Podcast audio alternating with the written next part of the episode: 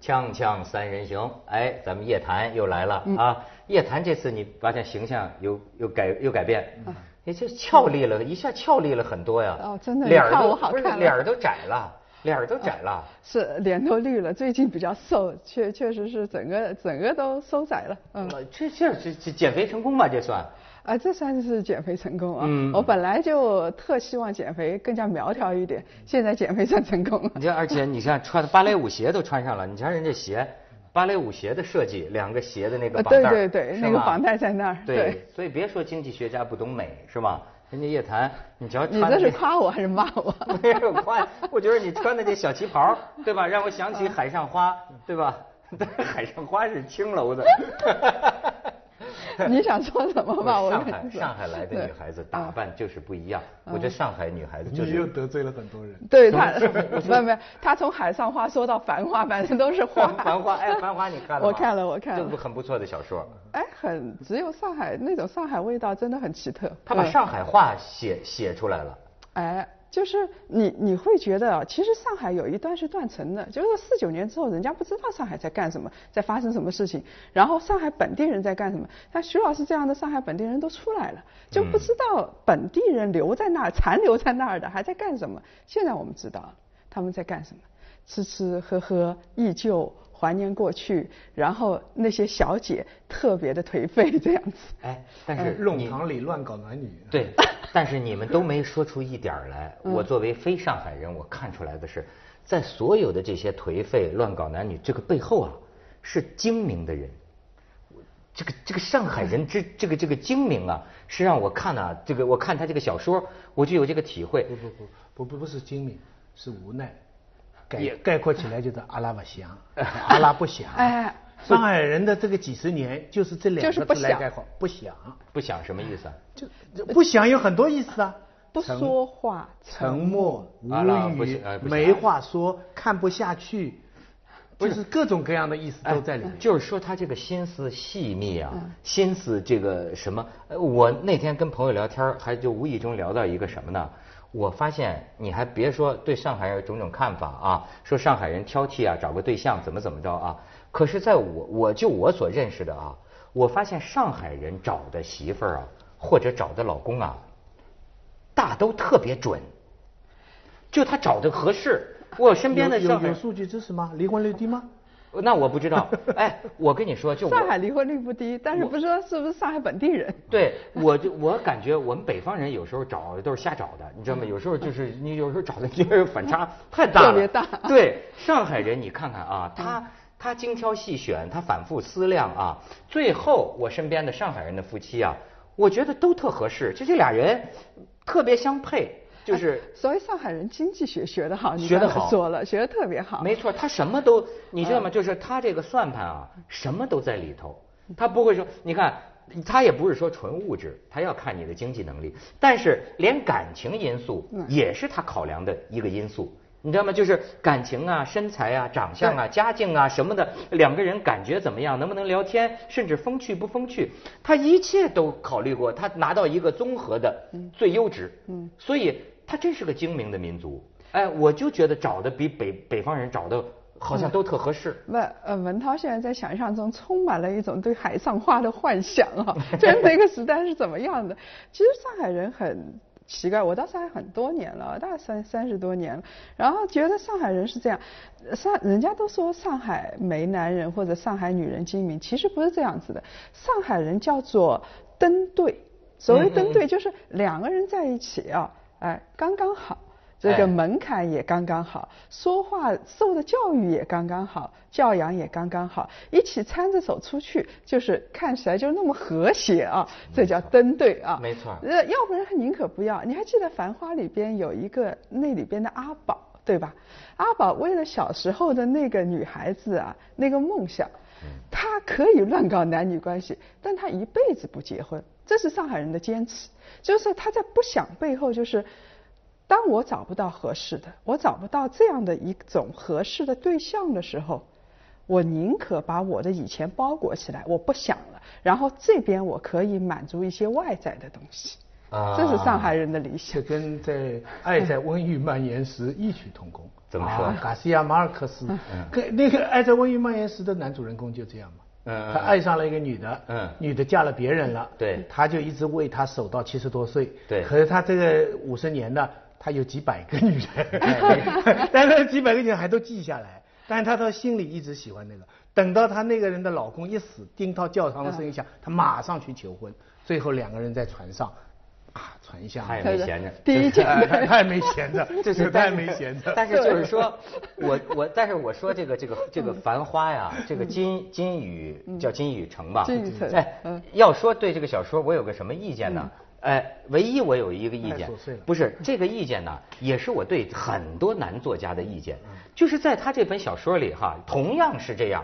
所有的女的都是主动想跟男人上床，这个我对你们这个作家呀完全不能理解，因为这不是我生活的真相。我从来见到的都是男的努力要跟女人上床，老是碰壁。怎么在你们这个男作家的小说里，感觉所有的女的都想跟你上床，而且都是主动的约你上来，给你钥匙，对对吧？我毛这个毛毛主席教导我们，文学源于生活，高于生活。我觉得，我觉得你们这男作家这种意淫呐，对我永远不能理解。我觉得生活里真不是我从，可能是他们桃花运好，对我怎么没碰到过他们？也没这个桃花运。金宇澄现实生活中哪有那么多桃花运？对，不你看那个可能。男作家写的，包括原来那个 谁啊、叫张贤亮啊什么的。我说，哎，怎么你小说里这女的都那么爱跟你上床啊？我怎么从小到大一个都没碰见过这种？我太希望碰见一色情狂了，怎么一个都没碰到啊？对吗？所以 就是让你看得满足，哎对不对？男作家啊，这个意淫症幻想者，他就是颠覆所有的经济学规律啊，就是要女的倒追着、倒贴着，然后跟男的上床。对他把一切的经济学规律全都破坏掉了。以前要媒妁之言，要送这个鸿雁之礼，对不对？你还要去打个猎，弄一个鸿雁，然后送到女方家里去。现在要黄金，你们这个全省略了，没错儿，直接。在我们的这体验里，跟女的上床是非常困难的事儿啊，是吧？那那怎么你们的小说里写不的？不不不不，文涛也有也有啊一种可能，你碰到的女性门槛都比较高。哦，你这是夸我呢是吧？你碰到女的经济学学得好，不，尤其上海的女的，你知道吗？那真的叫九曲十八弯，那哪儿能轻易的就跟你上床啊？其实吧，你好像很有经验哎，的样子。这这没错我这哎不是，这各地的女性我们都要亲善嘛，不是都都要研究嘛。你是亲善大使亲善大使。我我就觉得上海不光是上海，就是这片江南地区，浙江啊或者什么这些地方，女孩子真是有个特点，就是九曲十八弯，她跟北京的女孩还真不一样。她就这这绕来绕去绕，也很美啊，也很有意思。她。很，她很有意思。她就是说，呃，你不会是头一回或者很快你就知道我心里对你什么，但是呢，好像两个人得经历过很复杂的一条路，是吧？最终，最终他往往也不会让你失望，但是你要走过这条九曲十八弯。要不然没味道。那湾上的风景你都看不到，那哪行啊？没错你们说咱们好吧，然后一起牵手去结婚了，性急吃不那了热豆腐对呀、那怎么行？就是你一定要有种种。呃，这个曲折的感受啊，然后那些女孩子这个心理怎么样啊？嗯然后你付出的心理的煎熬和成本啊，哎，这个时候你会发现，这种恋爱它的成本是比较高的，不光是表现在经济上，主要是表现在你的精神上。你天天被他所折磨嘛，但是这时候你会发现啊，就是跟金融一样的，这个时间啊是会拉长的。当你看到他的时候，会时间会缩短，这个时候你就觉得，哎呦，这个生命过得怎么这么充实啊，特别有意义。是是是是，对他他他他他有意思，他有嗯意思。其实上海女孩子挺有意思的啊，而且你别看她精挑细选，她呃，当然咱观察的都是有限的少数人群，但就我所看到的而言啊，他是精挑细选吧。包括台湾女孩可能也这样，就她是精挑细选，可是她选定了以后啊，她好像还就跟着你，是吧你有没有？经历过？他不会说你要不行了，他就舍弃你。我我觉得他好像也不至于，是不是？呃，这个徐老师最有发言权了。徐老师主要是对徐老师事业一直在上升期，对，所以他最有发言权。就是，呃，我我碰到以前的那种大学教授啊，觉得他上海太太一般来说啊，就是当他跟定你的时候，他也就做家务啊，做他他就心就定了，他该干什么干什么，该带孩子带孩子，对不对？该做家务做家务。人家说上海女人精明是主要表现在婚前。吧想，他不想的时候，他在想很多东西啊，脑子里想很多东西。没错但他千挑万选，一旦定了之后，他就心里一下子就落地了。我就跟定你了，你好我也好，这是上海女人奉行的准则。就真的是你好我也好，所以咱们就一起好吧。所以他该干什么干什么。但是她嗯是不是也有容易出现一个问题，就是上海女人的这种选择观呐？就叫我有一次跟一上海女孩，她给我讲她的恋爱史，我就跟她讲一句 北方人的话，我说你这个上海人呢，当然我这是以偏概全了啊，我说你这上海女人呢，就容易这个捡了芝麻丢了西瓜。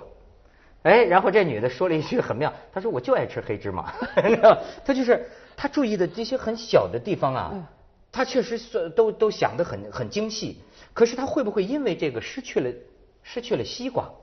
哎，这个就是啊，南北其实你刚才说到民族啊，它两两种性格完全不一样。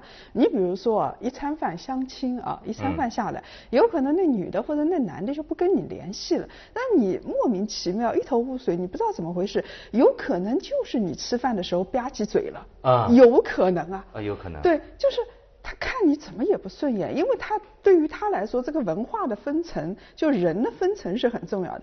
你吧唧嘴了，你是下里巴人，你你你这个嗯跟我别谈到一块儿去。所以这时候你说他是个黑马股哎，他现在很有前景啊！他现在在从事什么行业什么股？黑马股。呃，就黑马股有可能就变成白马股，对不对？哦就有股票的潜力啊！对对对。经济学经济会经济学对对对就出来了，还有叫黑马股的。对对对女的找男的，有的人说叫潜力股啊。潜力哦股对对对对要看未来呀。所以说他未来很好，对不对？你应该跟他在一起啊。一般人我们会看大面的，但是上海人有可能就是上海小姑娘，就是吃一餐饭。她把你的底细、家底全都看清楚了，你吧唧嘴，你是下只脚出来的，我不跟你玩，就是这样子。哦对，其实我觉得这是对的，我愿意这样接受他们挑选，你知道吗？就省事儿了，因为他考虑的他肯定，政审严格，他政审严格，而且我认为其实啊，呃，他考虑你的反正吃胆忠心，所以他他考虑的没错你吧？如果他最后考虑清楚，说我我跟你不合适，我也愿意同意，省得浪费他肯定没想错。这就像我呀，现在生活上碰见一些很多具体生活问题啊，我就问徐老师。我就或者问身边的上海朋友，我发现他们这么跟我一讲啊，哎呦，我多少年都不会后悔，因为他们是就是非常精明的。我只帮你出了一个主意买车子，买买买其他好像没有。你女朋友的问题从来不跟我商量嘛。这听上去好像我这个你天天在帮他出主意。去广告，没有去广告，我帮他建议买锵锵这辆三人行啊，广告之后见。哎，你看，你说是不是上海姑娘嗯有都是天生的经济学者？这个啊，呃，是为什么呢？因为以前咱咱们啊，从这个旧中国来说，四九年以前啊，只有一个市场经济的城市，那就是上海。所以只有上海，它是从这个颠斤拨两的，是从市场的角度来看的，而且它文化是分层的，它自然而然的人就有三六九等啊。在其他地方也有，但是它会比较粗糙一点，而且它没有这种市场的，就市民气会少一点。但是上海四九年之前，只有上海这一个城市是一个东亚的一个大都市，所以在那种环境下，我们觉得非常的。就很很自然的事情我，但是，哎我我这个一路不想啊，我突然想一想啊，写上海女人的恋爱心理啊，张爱玲是写的很好的。是是，张爱玲写的好。但张爱玲的小说现在，台湾啊、香港啊、中国各地的人，女性读者、男性读者都喜欢读，那说明这个东西地域性不是那么强吧？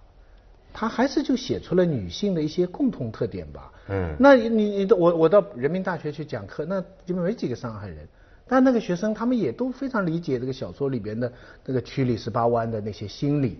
这个女性的对男性的又提防又要作战，就是简单来说，就男女战争啊。嗯张爱玲写的就是男女战争，不是一见钟情，而是就是先小人后君子啊。嗯就男女之间是先算计算计，到后来才有真爱这种、哎这种东西。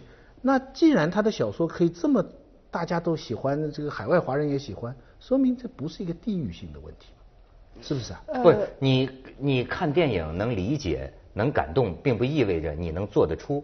你你你去做的时候，不见得就会是那个样。呃，是这样子，我觉得啊，就是。四九年之前，尤其是抗战结束之前，当时张爱玲只有在上海受到了特别大的追捧啊，而且她也不是一个就特别主流的东西，当然主流的是一些其他的东西。我想，现在之所以各个地方的女孩子、各个地方年轻人都喜欢看张爱玲，有的女孩子是把张爱玲奉为他们的祖母式的啊、圭臬式的人物，主要就是现在中国的市民气越来越重了。各个层就是以前中国，说实话，四九年这是个农业社会，百分之八十是文盲，那谁去看张爱玲啊？我讨老婆讨到一个拉回家再说，谁去看这个曲里拐弯的东西啊？没有。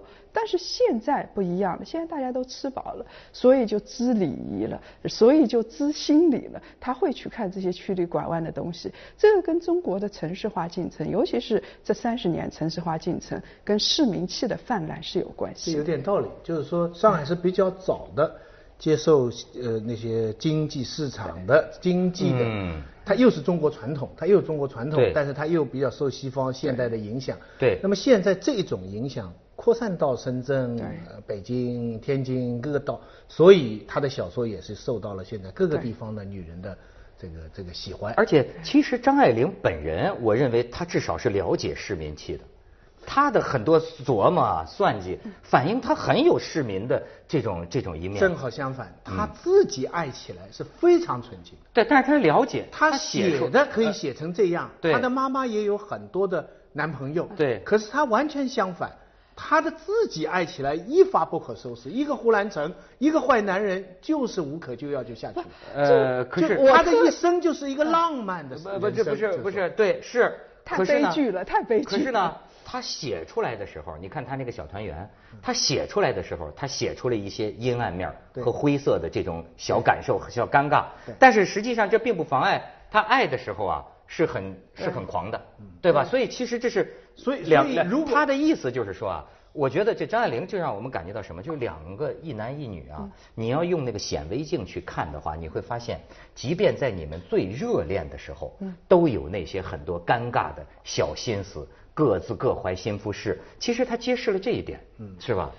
呃，其实我我想是这样子，我们特别希望张爱玲是她笔下的那些女人啊，那么精明，那么斤斤计较，那么去去就是冷眼旁观，等到颠斤拨两，我想定了之后我再投入。但事实上她不是这样的人，她是这样的人，她就写不出那样的小说啊。真是非常是非常非常奇怪的一个现象，就哎张爱玲可以写出人这么，你说精明也好，聪明也好，智慧也好，就是盘算也好，她可以写出这么多啾啾，可他自己的人生是就是这么的单纯，这么的浪漫。嗯现实当中我们看到的是什么呀？就是很多作家、很多文人自己就是这么转来转转转转转去，嗯 写出来的还很光明浪漫。对对对对 所以这个现实真跟作家人生跟作品这个关系啊，太吊诡了。所以张爱玲的人生叫人唏嘘感慨，就在这个地方。我有一种简单粗暴的看人的方法，嗯就是相反，外在的和内在的，呃很多人是相反的。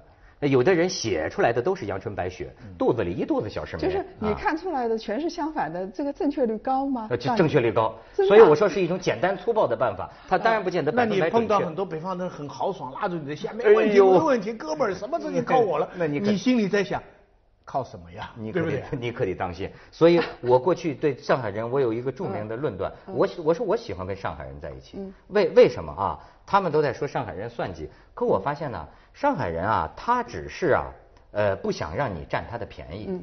可是至少我接触的上海人来看，他也没想占你的便宜啊哎，对吧？他只是要给你算清楚，哎，你一分我一分，咱们谁也别吃亏，对吧？对对吧？他也没想。那北方个别人那真叫流氓假仗义啊！那说找我找我，好在他真能把你给卖了，那你这更更坑人。另外，我想说的一点是，上海人现在这些年变化非常大了，就是很多很多都是从别的地方来的人。最简单的话，一句，最近黄碧云，香港一个小小说家啊，他写个小说里边要用到几句沪语，他就把那些沪语发过来，叫我给他翻翻成那个沪语。其中最妙的是这个第一人称我，嗯，那个我呢，上海人呢用了宁波人的说法叫阿拉，嗯。但是呢也可以说我，嗯，但是他写了一个是这个五五日三省吾身的这个吾，我说你怎么会写个吾呢？原来现在上海的年轻人啊，读我啊，就是读 W U，对不对啊？就是无无无不起啊，无不吃，无不欢喜。你搞不清楚，他也觉得他这是上海话，连第一人称都变了。对对对，哎，所以你讲的上海文化、上海市民的性格，这些年啊，也在改变。哎，不管你是好是坏，改的非常大。尤其你现在去到上海的地标，比方说上海中心啊，这个金茂啊，下面最近那个美国电影《Her》啊，嗯，就以这一带来取景，来表现一个将来的呃这个现代社会啊。对，你跑到那里听到的。不是讲英文的，就是讲普通话的，听不到。没错，人在变得相似，早晚有一天上海人就是东北人。就是，所以我觉得上海人会慢慢消亡。所以我看了那个《繁花》之后，我有一种感慨啊，我觉得悲壮的努力。对，就是那是一种做梦，就是说他在做梦里边回想过去，回想到那个时候就结束了，没有了，一定是没有未来的。没错，没错。哎，很多文学其实就是挽歌。他就是为一段旧梦做一个记录，但是非常妙的，现在拼命说这个小说好的是很多北方的作家，中国作协还专门开会讨论它，嗯，哎，而且他们都说他们不讲不懂上海话，可是他用普通话读也觉得很好。对，我觉得这个里面这个也是非常有趣的一个现象。说明他们九曲十八弯，他们有有品位。不是，那也说明啊，你让上海人说句好啊，那可难了。上海人我觉得太难夸人好了。对，嗯，上海人挑剔。我这个这个小说，我打电话问过王安忆，王安忆就做了很多的保留啊，就对这个小说的。评价对这个小说的评价，所以回过头去看，我觉得这呃，我不管这个小说好坏，我不是圈内人啊，就是说这个时代结束了，它的基因彻底被改良掉了，就跟现在香港一样，逐渐被改良。现在现香港正开始，那边已经结束了，改良结束了。但愿还是保留一点上海的东西，让我们有一天可以归来归来。是是是。至少保留上海上海海上花是吧？海上花海上花海上花。那个四马路成什么了？我跟你说，真的是。哎，其实他们都不注意侯孝贤拍的这个海上花，我觉得是个很好的电影。对对。怎么没有看灵气？哎，对。里面还有梁朝伟，还有李嘉欣。